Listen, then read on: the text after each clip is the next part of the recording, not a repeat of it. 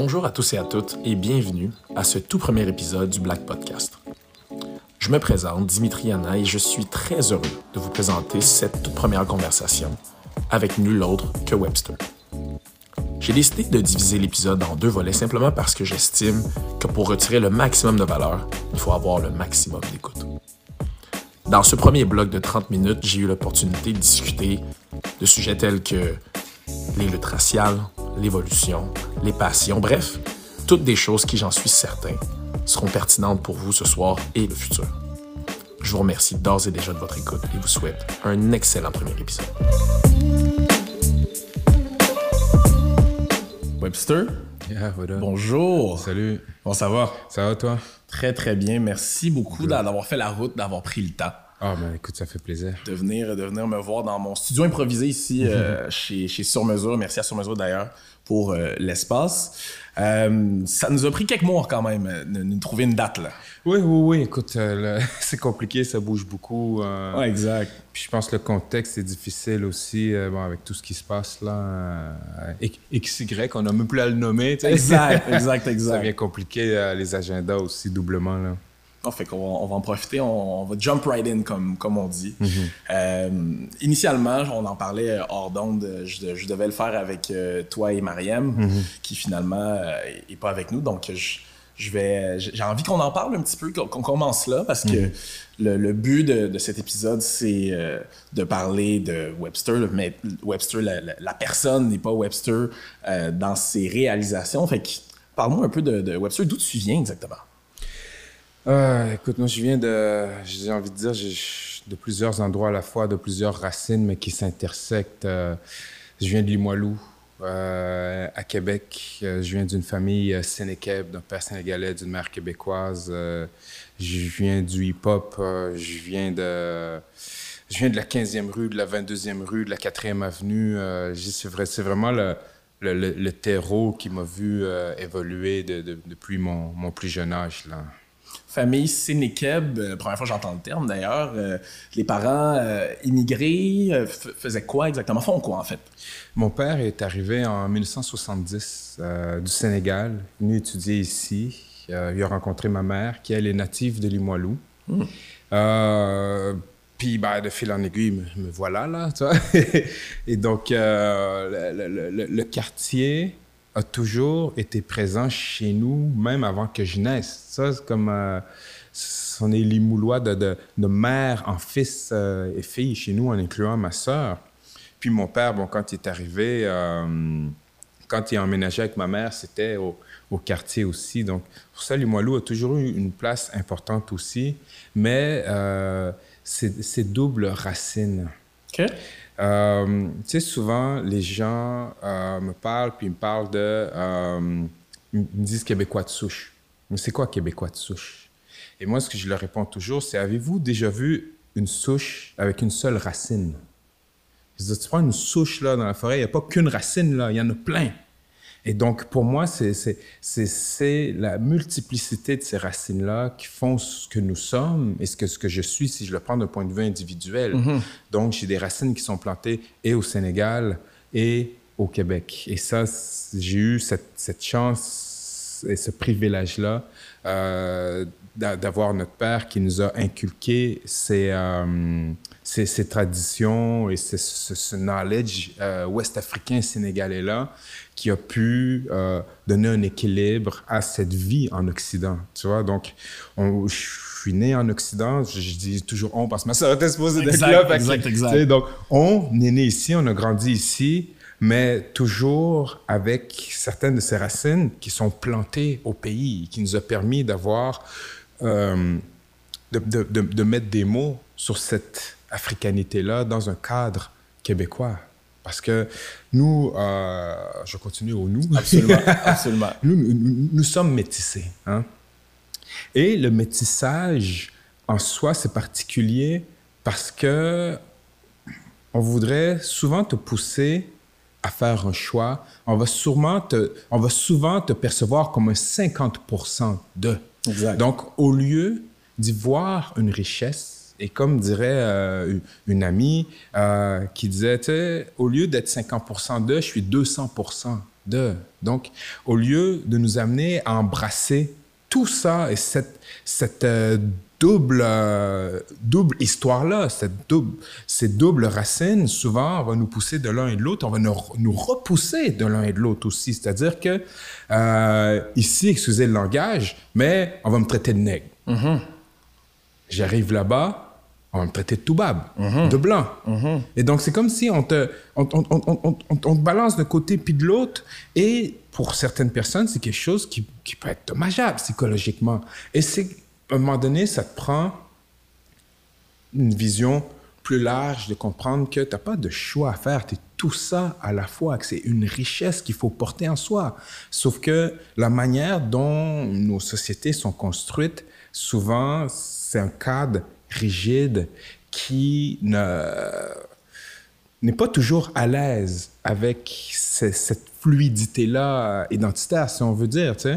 Et donc, euh, pour ma part, j'ai dû faire un, travail de compréhension et d'acceptation de tout ça aussi. Euh, comme je dis dans, dans une chanson, Sentier lumineux, c'est euh, métissage où t'es pas assez noir pour les noirs, t'es pas assez blanc pour les blancs. tu sais.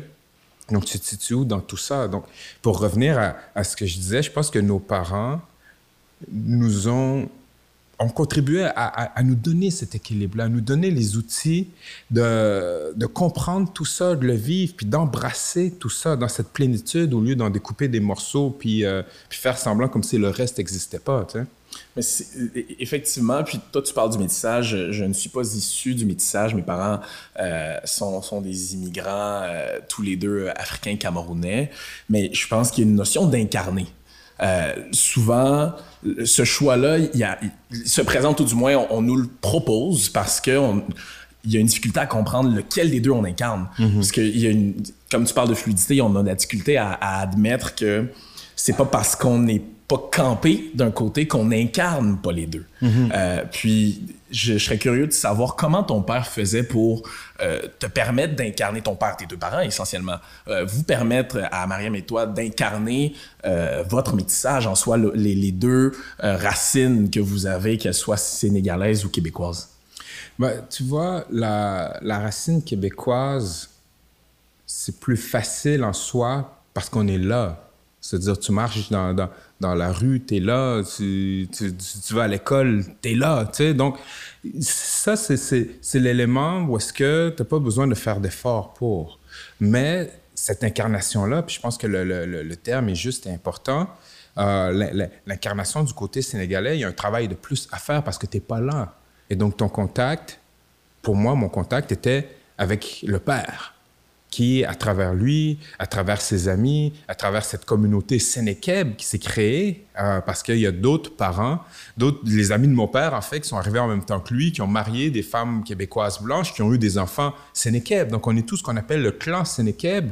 Puis, euh, les enfants, on a environ tous le même âge, sommes tous les mêmes générations. Donc, tout ce microcosme-là nous a permis de rester en lien avec le Sénégal, c'est-à-dire de par euh, le- le- les simples conversations avec les parents, de les entendre parler, de les entendre parler Wolof à la maison, d'entendre la musique, de manger les repas, euh, le, contact avec la famille aussi. Puis ma, ma, sœur et moi, en- encore une fois, on a eu le privilège d'avoir que, que nos parents puissent nous amener au pays et d'entrer en contact avec la famille, d'être au pays, puis de ressentir le pays comme chez nous aussi. Je je parle pas Wolof. Euh, j'ai jamais habité des années là-bas.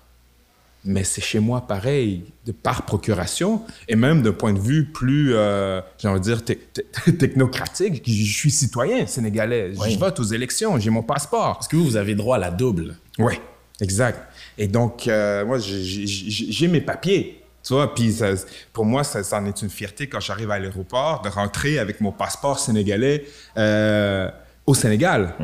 Et, et de l'autre côté, je ne pourrais pas rentrer avec mon passeport sénégalais ici parce que ça prend un visa. Puis là, et ça, ça ouvre une- une- toute une autre porte sur les traitements différenciés aussi et le racisme qui accompagne la situation planétaire, juste sur la question des visas. Tu vois ce que je veux dire? Comme, Absolument. Yo, si tu viens euh, de- d'en dehors de l'Occident, ça te prend un visa pour venir ici, mais si tu es d'Occident, tu vas partout. Ça, à, moins que des pays aient décidé d'imposer des visas. Puis je veux dire, visa contre visa, good. Comme on dit, idéalement, pas de visa. Mais si tu es pour mettre des visas d'un côté, mais les visas de l'autre aussi, je veux dire, à un moment donné aussi. Puis je pense que ça, c'est un, reliquat colonial et de, une manière de percevoir l'Occident versus le non-Occident. Tu sais? Mm-hmm. et, et, donc, c'est un peu toute cette dichotomie-là qu'on que, qu'on incarne aussi, finalement, en étant euh, un, un, Sénékeb métis, pur laide, minègre, mitoubab. Mm-hmm. Tu vois? Toutes ces choses à la fois. Exact, exact. Limoilou t'a forgé, c'est ce que tu as dit tout à l'heure. Euh, qui, est Webster comme, comme jeune euh, étudiant, jeune enfant euh, dans Limoilou, dans, dans, ses débuts à l'école, dans sa découverte de lui-même? J'ai envie de dire le, le, le, le, terme, le premier terme qui me vient en tête, c'est nerd. Ah ouais? Hein? Oh, ouais. J'ai toujours été bon à l'école, j'ai toujours été le, nerd du quartier, puis... Euh, ah Du quartier direct, même pas juste de l'école, c'était connu. Ah oui, oui, les gens autour, tu sais, ils savaient, comme que ce soit primaire, secondaire, tu sais, j'ai toujours eu des, euh, des bonnes notes, puis tu sais, même quand euh, les choses se dégradaient un peu au quartier, euh, j'ai toujours été quelqu'un qui, qui, était deep dans les livres. Tu sais, mon nom Webster, c'est de là qu'il vient, puis c'est pas moi qui l'ai choisi. C'est les gens autour de moi qui étaient comme, d'où tu connais tout, t'es, es, le Webster, le dictionnaire. C'est comme si on m'appelle Larousse ou petit mm-hmm. Robert, tu sais. Et donc, c'est quelque chose qui m'a toujours euh, collé à la peau. Et euh, j'ai décidé de l'embrasser. Puis ce qui est particulier, c'est que le hip-hop m'a permis d'embrasser cette nerditude-là. Parce que euh, je viens du hip-hop des années 90. Je viens du hip-hop de l'époque où la connaissance, où les savants était reconnu et respecté et valorisé dans le rap. Tout le monde rappait avec des longs mots, tout le monde voulait faire des, des, métaphores deep, des connaissances, etc. Tu sais, on pense à Wu-Tang, on pense à Nas, on pense à KRS-One, on pense à Tribe Called Quest, on pense à... On peut en nommer, en nommer, en nommer. C'était... Et je pense, encore une fois, tu as le terme exact, c'était valorisé dans le rap. Et donc, pour moi, qui était ce nerd-là, déjà la tête dans les livres, c'est comme la porte était directement ouverte pour moi pour rentrer et ne pas prétendre être quelqu'un qui, qui lit des livres. Je suis déjà dedans, tu vois ce que je veux dire? Parce qu'à un moment donné, c'était la mode. Les gens faisaient semblant de lire des livres. Et puis, je me rappelle, bien des rappeurs lisaient le dictionnaire dans le temps. Et donc, le rap m'a juste permis de plonger deep. Je suis comme, yo, C'est comme si toute ma jeunesse, c'est sur le bord du précipice, comme, tu sais, je suis là, puis à un moment donné, j'ai juste plongé, tu sais. Puis souvent, ce que, ce que je dis aux gens, c'est que trop souvent, on a mis l'accent sur l'influence négative du hip-hop. Ah, le mhm. hip-hop a poussé ci, ça. Mais on oublie l'influence positive du rap. Tu sais, tu vois, dans le temps, euh, Tupac, son alias, c'était Machiavelli. Tu sais qui Machiavelli? Ah, Nicolas Machiavel, le philosophe euh, euh, florentin euh, du, du, 16e siècle. Ben, par le billet de Tupac, j'ai tout lu Machiavel. J'ai lu tout ce qu'il a écrit. Après ça, tu écoutes des gars comme Inspector Deck dans Triumph avec Wu-Tang, mm -hmm. Socrates Philosophy. Socrates Philosophy, Socrate. Boum, allez lire Socrate, Platon. Euh, les, gars, ils vont rapper de, Sun Tzu. À un moment donné, c'était la mode Sun Tzu, l'art de la guerre. Mm tomber là-dedans, là-dessus, quelqu'un rappe là-dessus. Donc, de fil en aiguille, des gens qui sont manifestement plus vieux que nous, qui ont, plus de de connaissances ou acquis de connaissances, ben, nous les transmettent à travers ce qu'ils rappent. Et pour moi, c'est ça qui m'a poussé à développer euh, mon intérêt pour la recherche de la connaissance, pour la, j'ai envie de dire, pour cultiver mon, mon, esprit, mon âme. Les Wu-Tang était beaucoup dans les arts martiaux. Immanquablement, ben, à un moment donné, j'étais beaucoup influencé par Wu-Tang. Je me suis mis à faire des arts martiaux. J'en ai fait pendant pratiquement dix ans, tu sais. Et donc, le hip-hop, pour moi, c'est ça que ça, ça m'a amené de positif et qui a résonné très directement avec ce nerdisme, change de nerdisme, nerditude, mais avec cette capacité, avec cette facilité que j'avais, que j'avais, oui, avec l'école, mais ça c'est une chose, mais avec la, les bouquins, puis juste prendre le temps de s'installer, puis lire, tu sais. Mais cette nerditude dont tu parles, il arrive, puis je, reviens un peu à, incarner, il arrive que c'est difficile à, admettre à, un jeune âge, puis de ce que je semble comprendre de ton côté, ça s'est vite créé. Hors de ton cercle, comment, comment ça se traduisait? Quand je dis hors de ton cercle, les gens qui, qui eux, ne te connaissaient pas de très proche, donc ne t'ont pas euh, nommé Webster, mais qui ont découvert Webster, Webster qui lit Machiavel, Webster euh, qui passe beaucoup de temps dans les livres, comment tu traitais ça? Comment tu présentais cette, cette, cette facette de toi hors de ton cercle? Ben, comme je te dis, le rap m'a très certainement permis d'assumer ça. Sais, je sais pas à quel point j'aurais pu autant l'assumer à un jeune âge. Mm-hmm. Quand tu as 20 ans, tu es good. Mais quand tu en as 12, 13, 14, 15, tu sais. Et, euh, mais il n'y avait pas beaucoup de gens autour de moi qui l'étaient. Puis, tu sais, comme je te dis, les gens se moquaient, ils m'appelaient Webster. Tu sais, je débarquais au court de basket, euh, j'arrivais de la bibliothèque, tu sais. Fait que j'avais comme les sept livres qu'on pouvait louer à l'époque. Apparemment, c'est 14 aujourd'hui. ça, serait, ça serait la panacée pour toi aujourd'hui. J'ai comme 14 pour vrai. Mais Moi, j'arrivais avec mes sept livres au terrain. Les gars, sais, tu sais, il lit. Tu sais, il arrive avec ses livres. Je suis comme, c'est à la bibliothèque juste avant. J'avais joué au basket, nanana. Mais les gars se moquaient, mais j'étais comme, hey, bro, no problem. Tu sais, déjà, je, je savais peut-être le bien que ça me faisait de, de, de tomber là-dedans. Puis comme je te dis, sous le couvert du hip-hop aussi, mais les gars respectaient aussi. Puis c'est ça qui est particulier. Et je suis conscient, euh, j'ai envie de dire peut-être de cette chance-là, c'est que j'ai grandi avec des gens qui ont fait des choix différents dans leur vie, dans tous les spectres euh, mm-hmm. sociaux. Exact. Mais on m'a toujours respecté. Même si à un moment donné, même les gens, ça, ça devenait un peu une fierté pour eux. C'est comme, dude, ça, ça c'est mon dude, il est à l'université. Tu vois ce que je veux dire? comme, mhm. Yo, ça c'est mon dude, il est tellement intelligent, tu sais. l'espèce de, de, je sais pas comment dire, porte-étendard de, de, de cette du savoir dans ton entourage. Peut-être, ou de, de certaines... Euh, euh, peut-être, tu sais, ou d'un certain symbole de d'un après. Mhm. Je sais pas, je dis ça, je sais pas, tu sais. Mais... Euh, mais oui, les gens ont toujours respecté ça autour de moi, tu sais. Puis ça, je, leur, je suis très euh, fier et content de, mes gens, de mes frères autour de moi qui m'ont supporté finalement dans ces choix-là. Puis en échange, j'ai essayé de les supporter aussi à travers leur, euh, leur tribulation, euh, leur tribulation de vie, tu dans la composition euh, ethnique de ce groupe-là, nommé les années 90, fait qu'on on va mettre cet indice temporel-là. Euh, à quoi ça ressemblait en termes de diversité? Ben, j'ai envie de dire qu'à l'époque, Limoilou, c'était un des endroits les, les, les plus divers euh, de Québec. je me souviens quand on jouait au basket, puis il y avait des, des, des parties comme après Bœuf, il y a des parents des écoles dans, des banlieues qui n'avaient pas, ils revenaient avec leurs enfants, ils arrivaient, puis la salle, c'était toutes des Noirs, puis des Latinos, puis euh, il y a des Bosniaques aussi, puis, euh, puis ça brassait, puis les parents arrivaient, puis c'est la première fois qu'ils voyaient autant de jeunes Noirs rassemblés ensemble. Ça, c'était Québec dans les années 90, tu sais.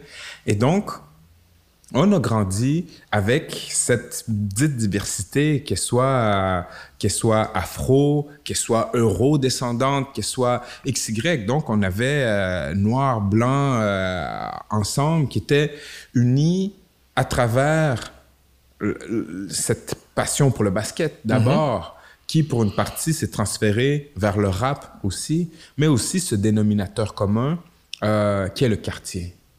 Tu vois, comme tu, prends des, des, des, guys juste dans les Mollo Stars, où est-ce qu'on a des backgrounds très différents. Mm-hmm. Je veux dire, il y a, y, a, y a, des guys euh, qui sont tombés dans, d'autres, dans d'autres dimensions, mais c'est all love, puis on est ensemble, puis c'est, c'est, une, fraternité vraie. C'est, c'est pas juste ton, ton frère, genre euh, ton frère c'est ton frère, frère, bro. Parce que que t'as grandi ensemble, parce que t'as vécu des choses ensemble, parce que t'as été sur scène ensemble, parce que yo, X, Y ensemble.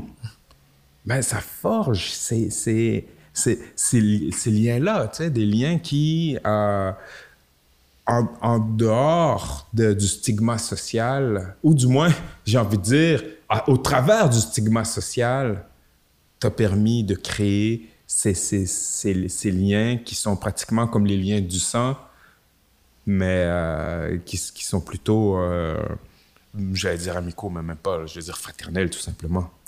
Le sport, on parle beaucoup de basket, semble avoir joué un, un, un grand rôle dans, dans l'union, ou du moins l'unicité euh, du groupe dans lequel tu évoluais. Est-ce qu'il y avait des confrontations des fois parce que tu as nommé les parents qui, c'est la première fois qu'ils voyaient autant, autant de autant de diversité rassemblée. Est-ce qu'il y a eu des confrontations entre la dite diversité que je, que je mettrais en guillemets, puis euh, les Occidentaux à ce moment-là, où, où, ça s'est vite euh, estompé juste par la connaissance puis par le, partage d'une euh, passion commune qui est le sport ou le basket en soi? Bah, bien sûr qu'il y a eu des confrontations, mais j'ai envie de dire surtout d'un point de vue générationnel et extérieur. C'est-à-dire que les gens du quartier sont les gens du quartier. Tu sais, tu es ensemble à Brébeuf, tu es ensemble à Rocamadour, tu es ensemble à la petite école primaire, quelle qu'elle soit.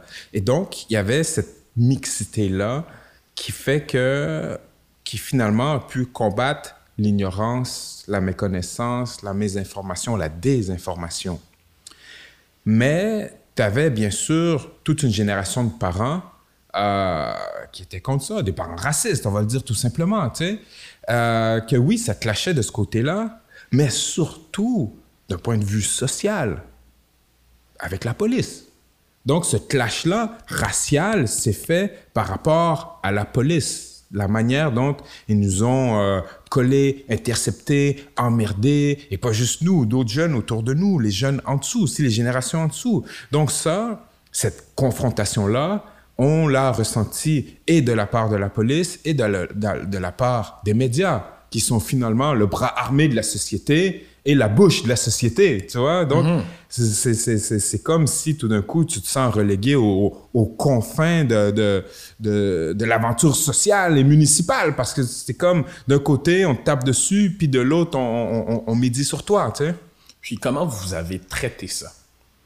Pour assainir cette relation-là, parce qu'officiellement, j'imagine que le but, c'était pas de rester dans cette confrontation indéfiniment. Oui, sauf que, tu sais, je veux dire, tu parles de, jeunes à la sortie de l'adolescence, 18-19 ans, début vingtaine, on n'a pas les outils pour combattre efficacement un système. Et c'est là, tout, tout, est là, tu sais, je veux dire, c'est finalement un système des adultes en position de pouvoir qui utilisent le prétexte de ton existence, ou du moins ils utilisent ton existence comme prétexte à une mésinformation, une désinformation au sein, euh, au, au, au, sein de la ville. Tu sais. Donc, pour notre part, notre seul moyen de réagir, de résister, c'était à travers la musique. Parce que la musique était notre seul levier euh, de... Hum, notre seul levier de résistance et de parole, tu sais. Donc, on pouvait que résister à travers la musique. On savait pas faire autre chose. Donc, on faisait des chansons à ce propos. On faisait des concerts. On dénonçait dans nos concerts. On dénonçait dans nos chansons. Donc, on, on, a utilisé vraiment ce, la, la, musique, le hip-hop, toujours comme, comme, comme refuge face à ce qu'on peut qualifier d'injustice. Et que, que euh, que ce soit d'un point de vue social, d'un point de vue même euh, judiciaire pour certains, d'un point de vue euh, euh, médiatique. Donc pour nous, le hip-hop, ça nous a permis de résister, mais aussi de construire une identité afro-québécoise. Et je dis québécoise dans un cadre provincial, mais dans un cadre municipal aussi. Parce que, je disais, bon, moi je suis né en 79. J'ai grandi ici. Je me suis jamais vu à la télé.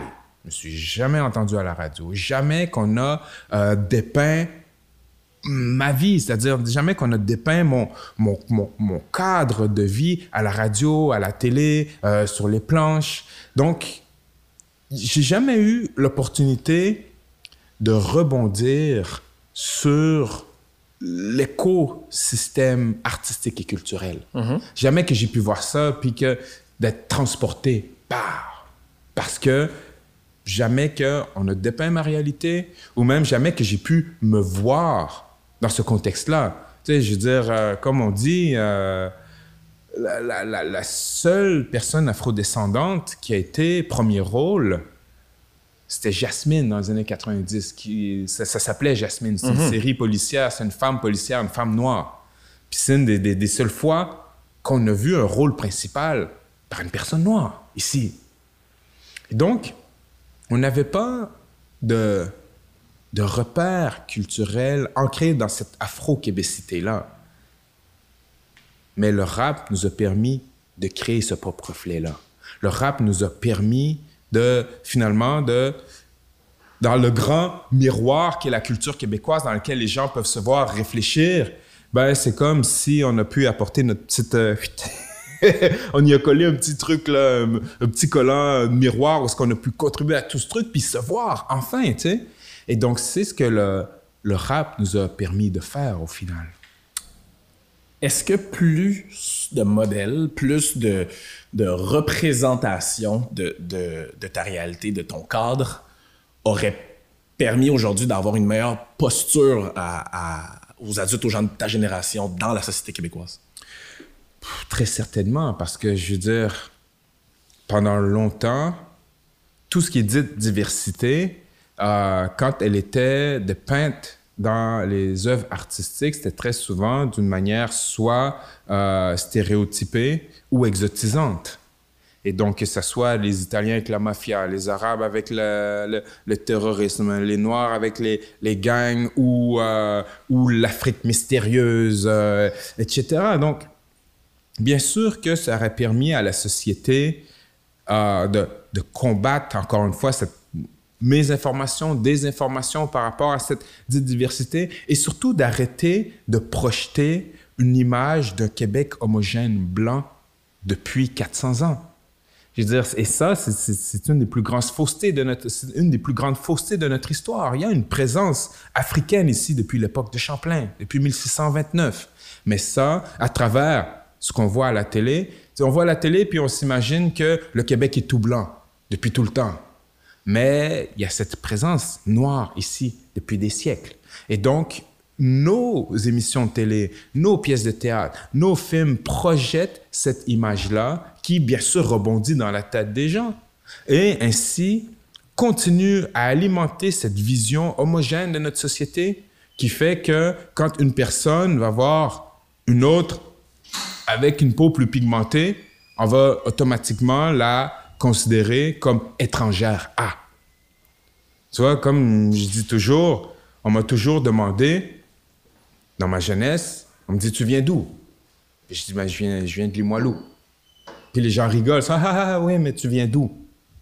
Je dis, ben, de Limoilou. Non, mais là, pour vrai, tu sais, comme parce que les gens s'attendent à ce que je dise un autre pays, un autre continent. Tu sais, donc, souvent, il y a toute une- il y a des générations de personnes qui, dans leur tête, la pigmentation ne peut pas être localisée. Cette pigmentation-là ne peut pas provenir d'ici, doit automatiquement provenir d'autre part. Et notre, j'ai envie de dire, notre appareil euh, médiatico-culturel a très certainement nourri cette vision-là, de par le manque de représentativité, de par le, manque d'intervenants, d'intervenants racisés et autochtones, et devant la caméra, et derrière la caméra, et en réalisation, et en technique, et euh, en poste décisionnel. Et donc, je pense que c'est une chose qu'on commence à réaliser en tant que société. Je pense que tranquillement, euh, on commence à pouvoir avoir cette discussion-là, mais si on revient dans les années 90, ça fait 30 ans. Fait qu'on était déjà loin de tout ça. Là. Donc pour nous, et ça, tout ça, c'est des choses qu'on ressentait, mais sur lesquelles on n'était pas capable de mettre des mots parce qu'on n'avait pas les outils intellectuels nécessaires pour comprendre tout ça. Mais ça ne veut pas dire qu'on ne le ressentait pas pour autant.